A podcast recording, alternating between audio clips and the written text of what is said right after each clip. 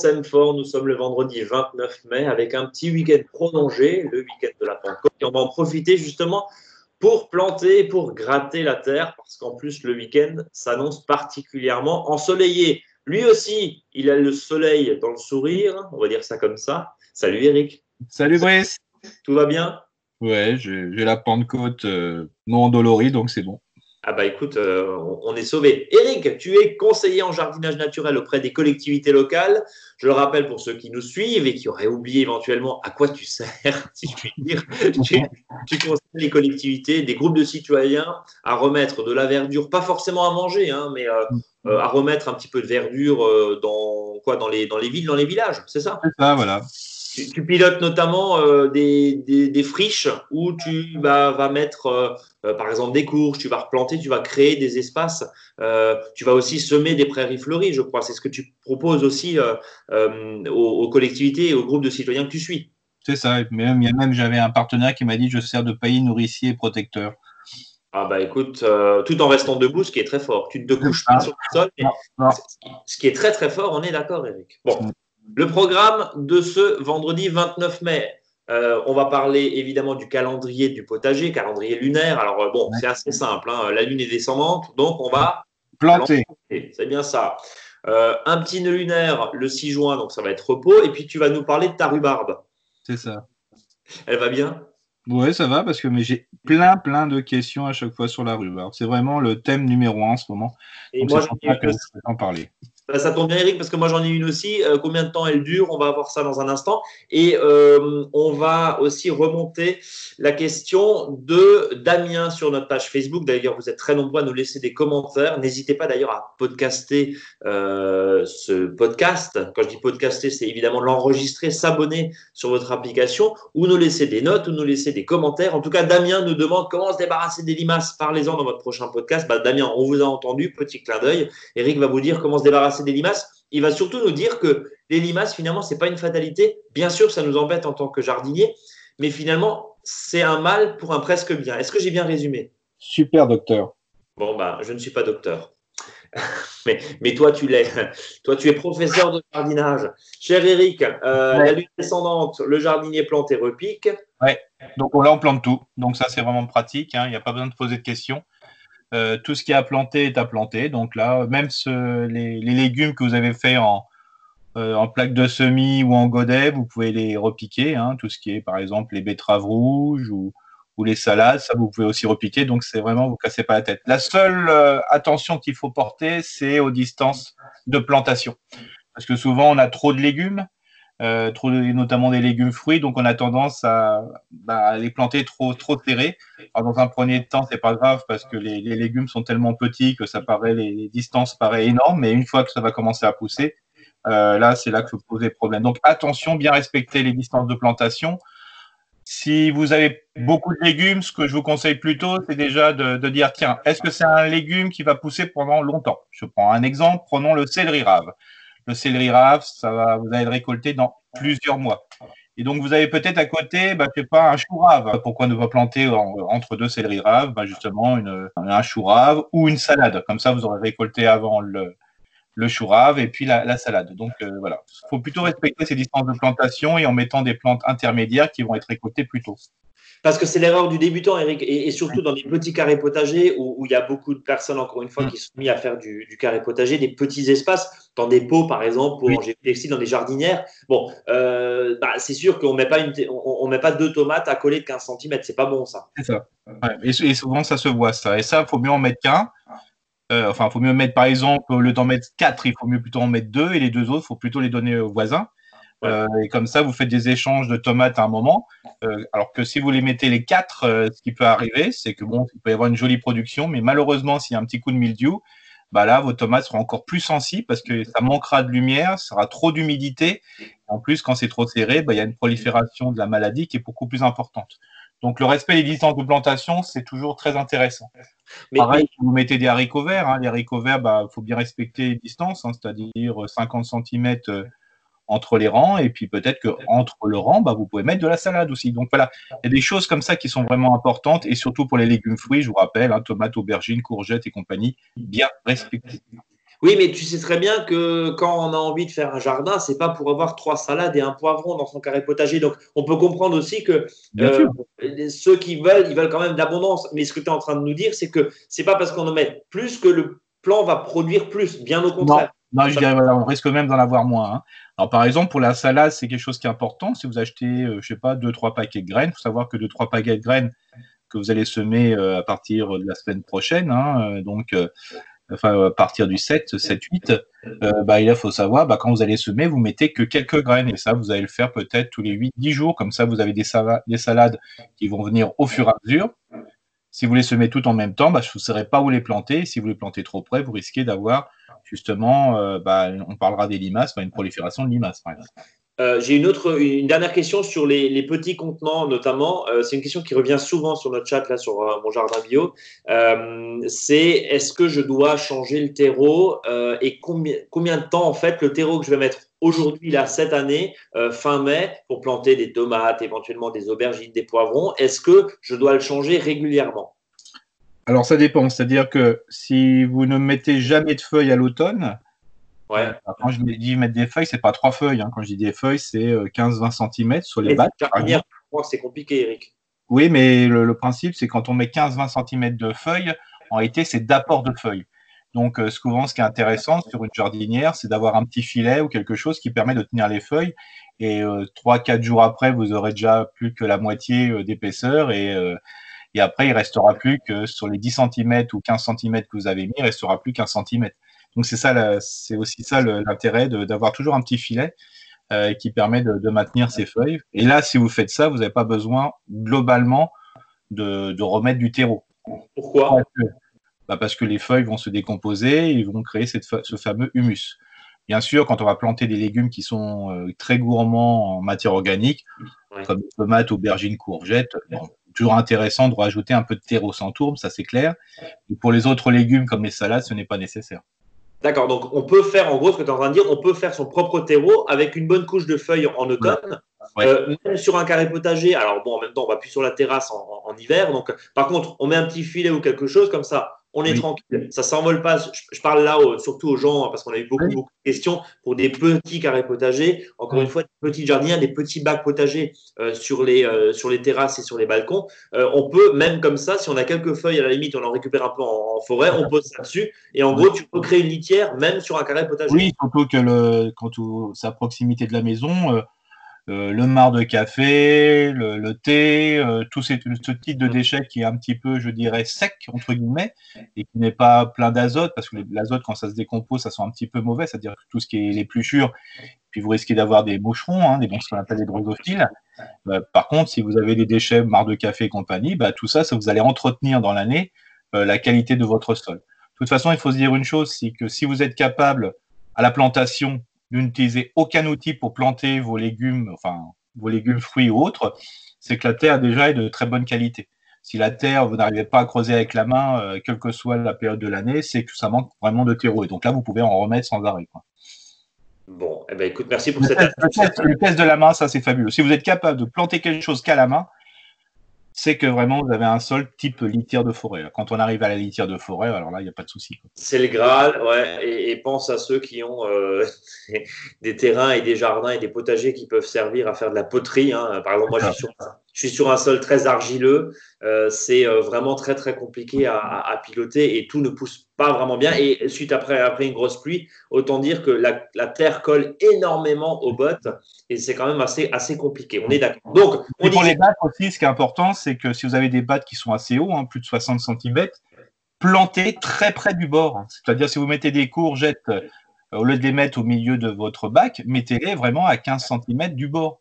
Euh, la courgette va retomber. Le pied de tomate aussi. Bon, pas les tomates cerises, mais les autres tomates, vous n'êtes pas forcé de mettre un piquet. Vous pouvez faire, vous avez un bac assez haut, vous pouvez faire retomber les tomates. Hein. Il y a pas de, ça pose aucun souci. Oui, l'essentiel, c'est évidemment pas que ça traîne par terre euh, sur le sol, pas à cause des maladies. Mais si ça, si, ça pend effectivement, euh, une tomate, c'est pas grave, comme des fraises. les, tomates sont, sont, sont pas tutorées dans les champs, hein, donc. On est d'accord. Alors, légumes, fruits, donc aubergines, concombre. En gros, tu nous répètes la même chose que la semaine dernière. Hein. Oui, on peut, planter. Hein. Euh, et on peut planter aussi tout, ce qui est fleurs aussi. Donc euh, là, vraiment, c'est la période de plantation, plantation. Bon, plantation, plantation. En tout cas, et ça, c'est jusqu'au 5 juin. Le 6 juin, le 6 juin, eh ben, c'est repos. Pourquoi? Bah Parce qu'il y a un petit nœud lunaire, là, donc c'est voilà, donc euh, on est tranquille. On évite. Et puis après, euh, bah après, on pourra de nouveau semer. Donc ça sera le temps, le temps, des salades, des haricots verts, des, des choux, et hop, on repart et on en discutera évidemment euh, lors du prochain podcast. Bien sûr. Alors, on va passer au deuxième dossier de ce podcast, c'est ta rhubarbe.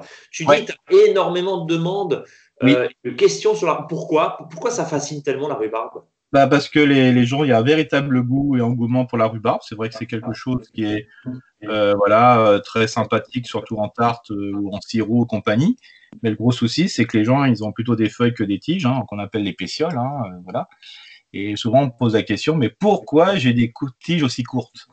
Et, ou courtes et fines. Donc, euh, en principe, euh, bon, à cette époque, c'est pas trop grave parce qu'on n'a pas besoin de les éplucher. Hein, mais si on les récolte un peu plus tard, ben, le gros souci, c'est qu'il n'y aura rien à manger sur la tige.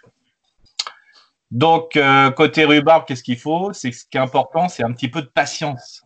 il faut savoir que quand on va, si vous avez planté en 2020 de la rhubarbe au printemps ou à l'automne 2019, il faut en principe rien récolter la première année. Donc, euh, de manière que la souche puisse bien grossir et notamment cette fameuse racine pivotante. Plus la racine est pivotante et profonde, plus vous allez avoir des feuilles. C'est ça l'intérêt. C'est pour ça que quand vous allez planter la rhubarbe, il aurait fallu faire un trou assez important pour bien ameublir le sol, euh, que le sol soit bien drainé et profond, de manière que la racine puisse bien entrer en profondeur. Ça, c'est important. Donc, surtout, ne rien récolter cette année pour faire du pied, pour faire ça. Et l'année d'après, donc en l'année 2, c'est pareil, il faut en récolter un petit peu, mais pas 3 tonnes non plus. Hein. c'est le but du jeu.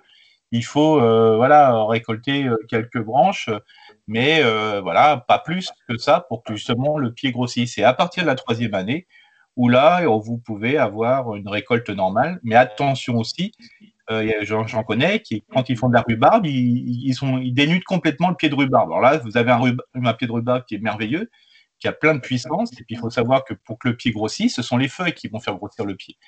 Donc, quand vous enlevez de la, de la rhubarbe, n'enlevez pas plus des deux tiers de la rhubarbe.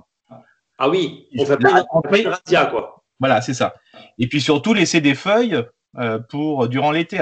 Parce que sinon, là, votre pied de rhubarbe va pas du tout grossir. Et puis en plus, s'il y a un coup de sécheresse, bah là, il n'est pas prêt de faire de la, racine qui va donner des, en réalité des, tiges pour 2021. Donc ça, c'est important. Alors on pose aussi la question, mais voilà, oui, bon, je fais tout ça, mais bah oui, bah, le problème, c'est qu'il y a eu deux, deux, années de sécheresse, quoi.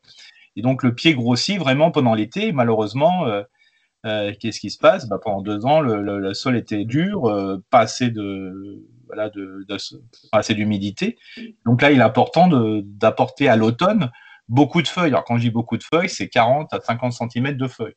D'ailleurs, il y a un endroit qui est vraiment bien, c'est de pouvoir mettre d'un côté de votre ligne de framboise, par exemple, de mettre les rhubarbes.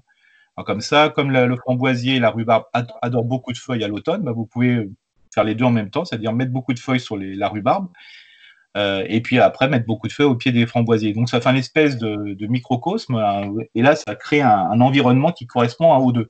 Et en plus, euh, si vous, vous regardez bien l'ensoleillement le plus important, euh, bah, vous mettrez les, rhubarbes à l'opposé de cet ensoleillement, c'est-à-dire souvent bah, les framboisiers vont faire un paravent de manière à moins sécher le pied de rhubarbe. Donc c'est ça le but du jeu. Et puis ne pas oublier aussi d'arroser. Et donc là, d'un seul coup, si vous donnez la force au pied, euh, bah, quand on dit la force au pied, en réalité, c'est aux racines pivotantes, bah, là, vous aurez des tiges assez importantes. Euh, Eric, euh, question, ça dure combien de temps un pied de rhubarbe Parce qu'on entend tout, hein, 10, Alors, les, producteurs, et puis souvent, c'est une bonne indication, les producteurs disent qu'il ne faut pas aller au-delà de 10 ans.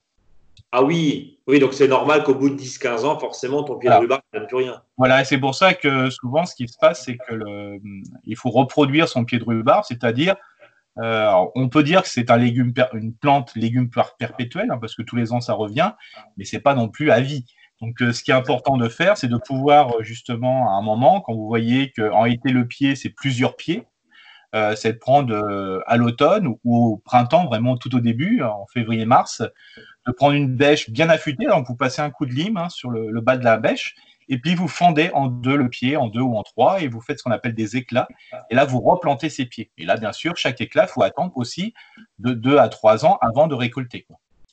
et vous les mettez tous les 1 mètre. Donc c'est ça le but du jeu. Alors il y a un point aussi important, c'est sur la récolte aussi. Il euh, faut mieux, euh, comme dit, est-ce qu'il faut prendre le sécateur ou arracher?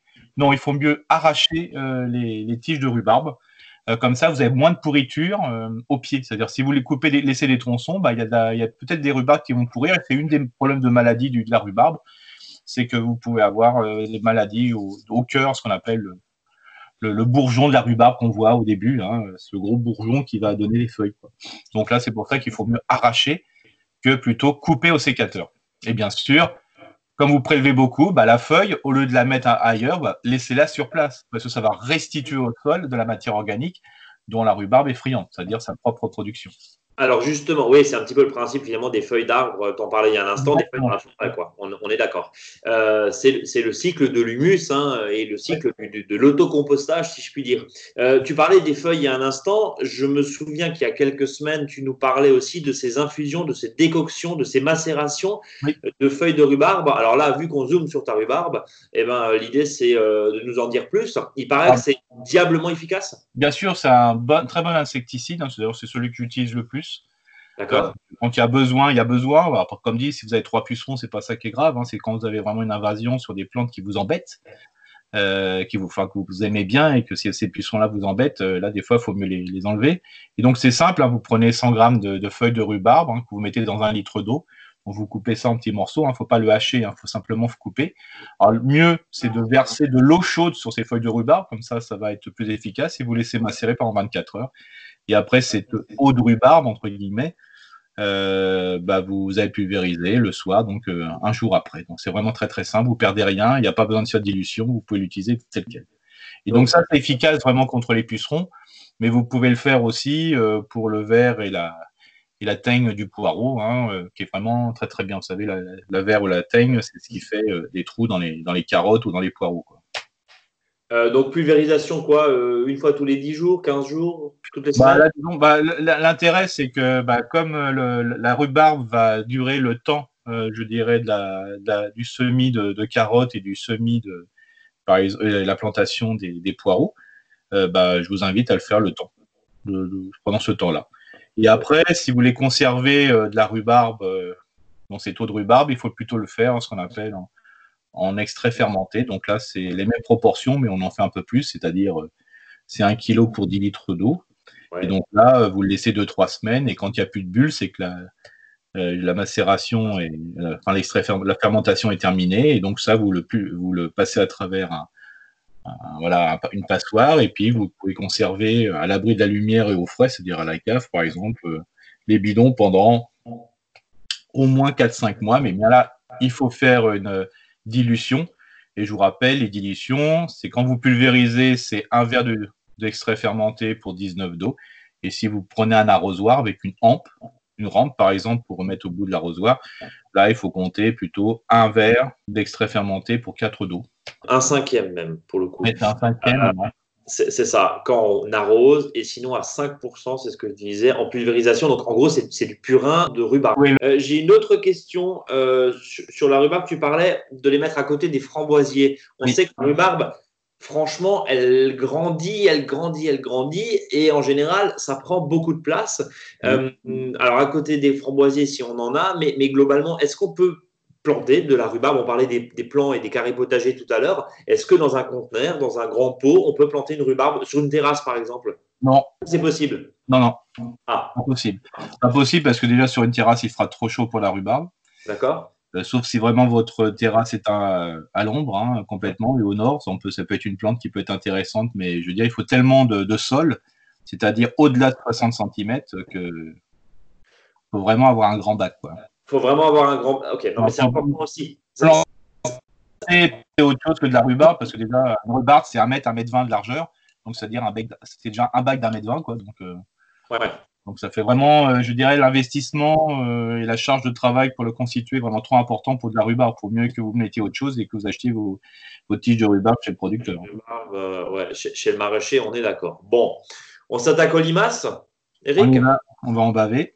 On limace vorace, on va en baver effectivement. Alors, euh, on sait qu'elles sont considérées quand même comme des parasites, comme une peste. Euh, on relève tous les matins des choux, des concombres, des courgettes qui ont été euh, ah sectionnés. Et on voit un bas. Le premier, hein, le premier moi, à en avoir hein, le matin. j'ai du mal à avoir des choux, des choux de printemps. J'ai du mal, hein, franchement. Alors, juste, avant, qu'est-ce que, euh, est-ce que quand même cette bestiole très baveuse a quelques, allez, a quelques atouts? Et bien sûr, s'il n'y avait pas de limaces, on serait euh, envahi de matière organique non, décomposée. Hein. Donc, euh, c'est vraiment un acteur qui permet la décomposition de la matière organique pour pouvoir ensuite la transformer en humus. Donc, c'est vraiment un acteur essentiel. Pas de limaces en forêt, ça serait un inconcevable. Donc, euh, la limace a son intérêt, donc c'est pour ça qu'il faut s'intéresser déjà sur ce qu'elle mange. Quoi. Donc, il faut savoir qu'une limace, globalement, elle aime bien euh, tout ce qui est le bois les racines mortes, alors surtout celles des plantes annuelles. Hein. c'est pour ça que les plantes vivaces, souvent, sont moins attaquées que, que les plantes annuelles. Elle aime bien les feuilles mortes, euh, celles qui sont ramollies, donc à l'automne, hein, quand le sol est encore chaud. Elle aime bien tout ce qui est champignons. Hein. Ça, vraiment, sa consommation de base, ce sont les, les champignons, les lichens et bien sûr tout ce qui est mousse et algues. Et il faut savoir aussi, c'est que les, pourquoi on trouve souvent des limaces au compost, c'est parce qu'elle aime bien tout ce qui est euh, tout ce qui est bien frais et notamment les, les parfums fermentés, fruités, maltés ou sucrés. Donc euh, voilà, c'est c'est pour ça que des fois quand il y a du pain, bah, vous avez souvent des limaces qui se mettent dessus et tout ce qui est euh, les fruits et compagnie là aussi parce qu'elles aiment bien ce, ce principe-là. Et puis ce qu'elle aime bien enfin, c'est tout ce qui est faible, stressé, fané, malade. Attends, attends, moi, mon petit, tu, dis faible, malade, stressé, etc. Euh, quand je plante mes choux, quand tu plantes tes choux, ils sont en bonne forme. Alors pourquoi C'est pour ça que j'avais encore un mois à ajouter, et puis les petits jeunes, les petites jeunes, c'est-à-dire les, jeunes pousses ou les jeunes plantules. Quoi. Et il faut savoir que quand on plante, euh, je dirais, en, godet ou voilà, ou aux racines nues, ben, la plante est jeune et stressée. Euh, donc, euh, le temps qu'elle repousse, et même en godet. Hein. Et d'ailleurs, il y a un truc qu'on m'a conseillé la dernière fois, et c'est vrai, c'est souvent quand on plante, euh, par exemple, en godet, bah, ce qui se passe, c'est que des fois, le godet est un peu sec. Hein, et donc, qu'est-ce qu'il faut faire? Il faut imbiber un petit peu ce godet, ou vraiment 3-4 heures, et comme ça, la, la plante, la plante réagit tout de suite. Donc, c'est pour ça qu'il faut il faut vraiment les, bien transper ces, godets ou tous ces petits blocs là, il faut les mettre dans de la flotte. Bon, donc en tout cas, c'est utile à l'équilibre du sol. Ouais. C'est ce que tu nous dis. Euh, ça amène, j'imagine, on a toujours cette, euh, ça amène, j'imagine, beaucoup de biodiversité. On a toujours cette idée du hérisson. On nous dit toujours, voilà, les hérissons, bon, les grenouilles, c'est compliqué si on n'a pas de mare, mais, mais les hérissons, ils raffolent des limaces. Euh, est-ce que les oiseaux aussi, hein, normalement, bon, on en a quand même toujours autant. c'est quoi tes petits trucs justement pour les limaces Il faut savoir qu'il y a des choses, qu'il y a des non-trucs à faire surtout parce qu'il y a des choses qui favorisent et notamment l'engouement des, des jardins au carré. Euh, et souvent, quand on a un jardin au carré, alors quand je dis pas le carré, pas la forme, mais surtout quand on a mis des planches, il faut savoir que tout ce qui est les jardins à carré qui font entre 20 et 40 cm, là, c'est des liens à limaces. Hein. Donc, euh, des fois, quand on aime bien la notion de carré, et je, je, conçois que ça peut être très joli, très sympathique, dans un premier temps, avant de commencer à faire un carré en hauteur, faites un carré simplement au sol. Comme ça, vous avez beaucoup moins de risques de, de, de créer de la, des invasions de limaces parce que ça, les, planches, c'est vraiment le, truc idéal pour les limaces. Hein. Surtout en plus si on met euh, entre la planche et la terre, euh, par exemple, un delta MS, vous savez, c'est ce plastique alvéolé qu'on peut récupérer un peu partout. Alors là, les limaces se mettent dedans et puis ils sortent le matin pour manger ce qui est au milieu, hein, c'est-à-dire vos plantes. Alors, ce qu'il y a aussi, c'est que souvent les limaces, ils aiment bien déjà ce qui est en décomposition avant de manger euh, ce qu'il y a, euh, je dirais, euh, sur pied. Donc, c'est pour ça, souvent, les jardins qui manquent de déchets organiques en surface, bah voilà, ça, ils, se rabattent des fois plutôt sur les, plantes que vous avez, surtout si le lieu est très humide. C'est pour ça, si vous avez un jardin qui a tendance à avoir des limaces, si vous mettez des déchets, des déchets organiques au sol, plutôt mettre des déchets grossiers et secs. Par exemple, des tontes de gazon soit des fines couches de tonte de gazon, soit vous faites sécher le gazon et puis vous le mettez. Comme ça, vous avez moins de, limaces. Sauf que si vous mettez des déchets organiques, euh, par exemple du type des feuilles mortes ou des fans, bah, vous risquez d'avoir des limaces à proximité. Ça, c'est important. Et puis aussi, euh, quand vous mettez, euh, je dirais, des plantes, essayer de les mettre, par exemple, pour les salades quand même, parce que la salade, elle, quand même, elle en prend un coup avec les limaces, éviter de mettre des planches de salade, c'est-à-dire repiquer de temps en arrêt de la, salade.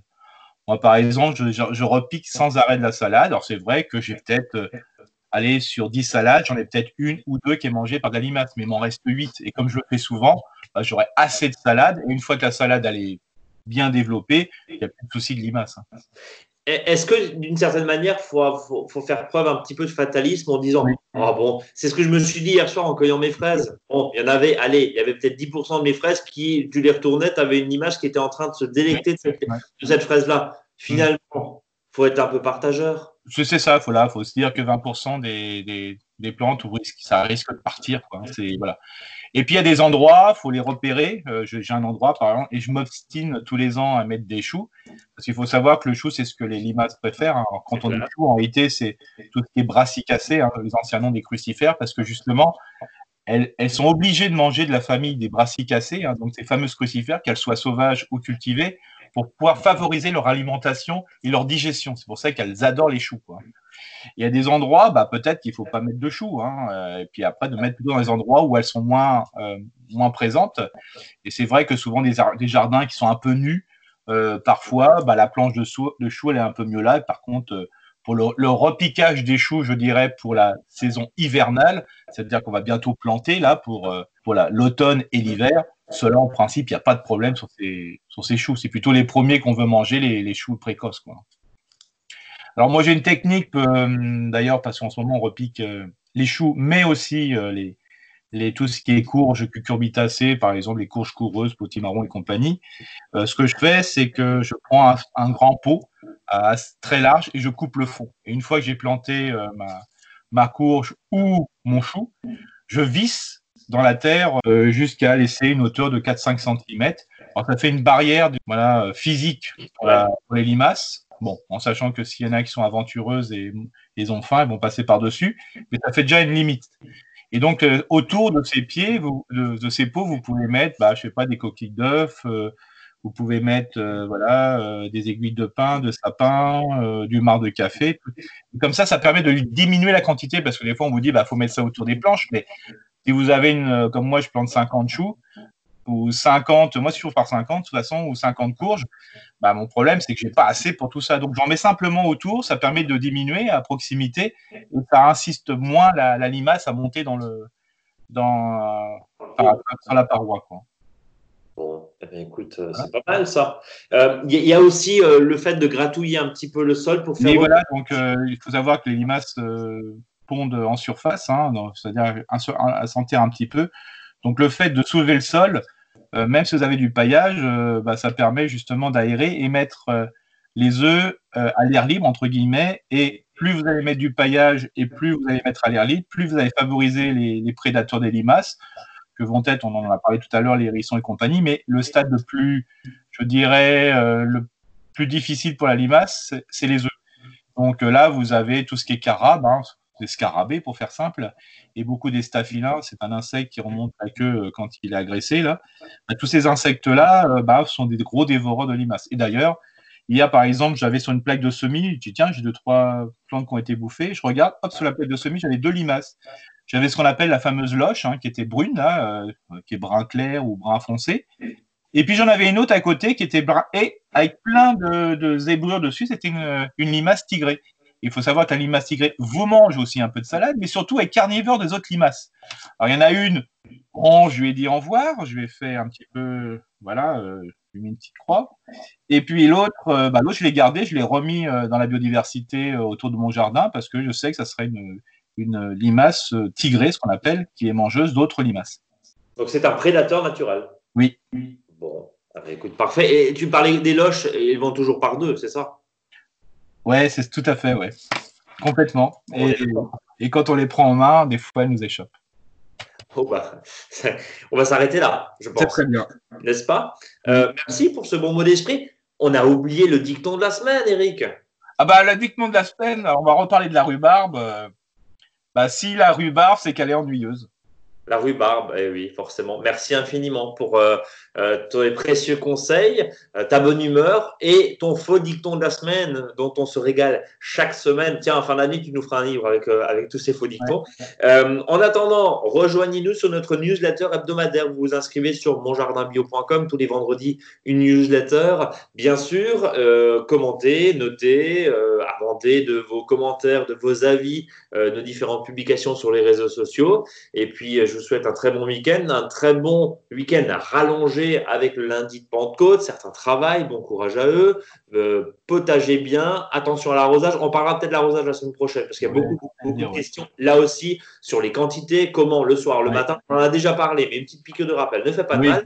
Comment préparer les cultures pour l'été, ça peut être pas mal non plus. Et comment préparer les cultures parce qu'il euh, y en a beaucoup qui nous disent attention, ça va être une année très sèche. C'est pas faux. On en parle, évidemment. Eric, belle journée. Et vous, chers podcasteurs, chers auditeurs, à très bientôt. Salut à tous. Merci de votre fidélité.